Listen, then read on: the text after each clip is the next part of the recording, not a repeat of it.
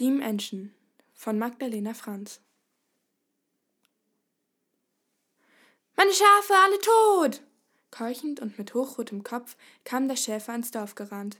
Bald darauf hatte sich das kleine Völkchen, in dem er lebte, um ihn versammelt. Was ist denn los? fragte seine Frau, eine rundliche Dame mit besorgter Miene. Der Drache. Der Schäfer senkte bedrohlich seine Stimme. Der Drache hat meine Schafe gerissen. Aha, so, so. Der Bürgermeister d'Erorange kam heranstolziert. Er war ein hochnäsiger Wichtigtuer. Wir müssen uns schützen, schrie das Volk. Wir müssen eine Mauer bauen, schlug einer, der Schmied, vor. Nee, wir rufen gleich die Kavallerie, die legen ihn gleich um, brüllte Hans der Holzfäller. Einer giftete zurück. Was hast denn gegen eine Mauer? Wartet mal, erinnert ihr euch an damals, als hier Diebe umgingen? fragte Josef, der Bäcker. Wisst ihr, wer uns geholfen hat? Du meinst, wir brauchen das Ritterbüro? Josef, du bist super. Hm, das wollte ich auch gerade erwähnen. Ich werde im Ritterbüro nach einem Ritter fragen, der uns helfen kann, mischte sich Derorange ein. Das Ritterbüro war eine Organisation, die Ritter bezahlte. Diese mussten sich im Gegenzug jederzeit zur Verfügung stellen, gefährliche Aufgaben zu übernehmen. Also begann Derorange zu telefonieren. Hallo, hier Derorange. Ach, Sie schon wieder. Hm, ja, ich habe ein Drachenproblem. Na gut, wir schicken unseren besten Mann. Er hat noch jeden Auftrag erledigt. Perfekt.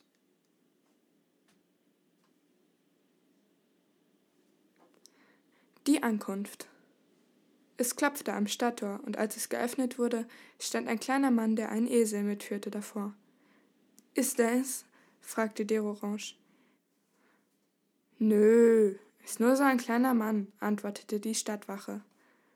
Da täuschen Sie sich aber gewaltig. Ich werde mich eures Problems annehmen, erklärte der Mann, der eher rund als ritterlich wirkte. Na endlich, rief Dero. Sie wollen also unseren Drachen niedermetzeln? Naserümpfend blickte er auf den vor ihm stehenden Mann herab. Sie verstehen da etwas falsch, sagte der Ritter. Ich bin übrigens Herkin der Große. Ich werde mit dem Drachen reden. Der Orange fiel fast in Ohnmacht. Reden? Reden? schrie er. Ja, ja, Sie haben recht gehört. Aber vertrauen Sie mir, ich bin der Richtige. Das geht doch nicht. Das machen wir dann lieber selber, rief einer. Genau, so einer kann doch kein Drachen zähmen, bekräftigte Hans. Doch Herkin war schon weg, unterwegs, um den Drachen zu helfen. Der Drache. Singend marschierte Herkin durch die niedergebrannte Landschaft. Hin und wieder entdeckte er einen kohlschwarzen Baumstamm in der kahlen Ebene. Da! Er hörte ein monströses Fauchen. War das der Drache? Ja, tatsächlich. Herkin spürte seinen heißen Atem im Nacken. Gelassen drehte er sich um. Hallo, mein Lieber, wie geht es dir? lächelte er. Grollend fauchte der Drache. Warum hast du denn keine Angst? Übung macht den Meister. Nenn mich Herkin. Und wer bist du?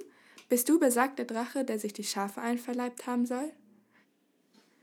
Ich bin die Menschen, antwortete die misstrauisch. Ja, ich war es, aber nur weil ich großen Hunger hatte und das Volk aus dem Dorf alle Tiere vertreibt. So einfach ist das. Herkin seufzte. Und was können wir dagegen tun? Ich weiß es nicht, meinte der Drache bedrückt. Ich werde sprechen, und zwar direkt, Auge in Auge, mit dir, Diem und dem Volk. Der Entschluss. Ah, unser Herr Drachenflüsterer, begrüßte der Bürgermeister Herkin mit säuerlicher Miene. Ich muss mit Ihnen reden, sofort und auf der Stelle. Herkin sei gelassen zur Derorange. Der Drache braucht Futter und ein Dach überm Kopf. Tun Sie etwas. Ich kümmere mich aber nie um einen Drachen und werde auch nicht damit anfangen, polterte Dero. Das musste Herkin erst einmal verdauen. Er lag die ganze Nacht wach. Ihm ging viel durch den Kopf. Tausend hanebüchene Ideen verirrten sich in sein Gehirn und wurden wieder verworfen. Wie konnte er dem Drachen helfen?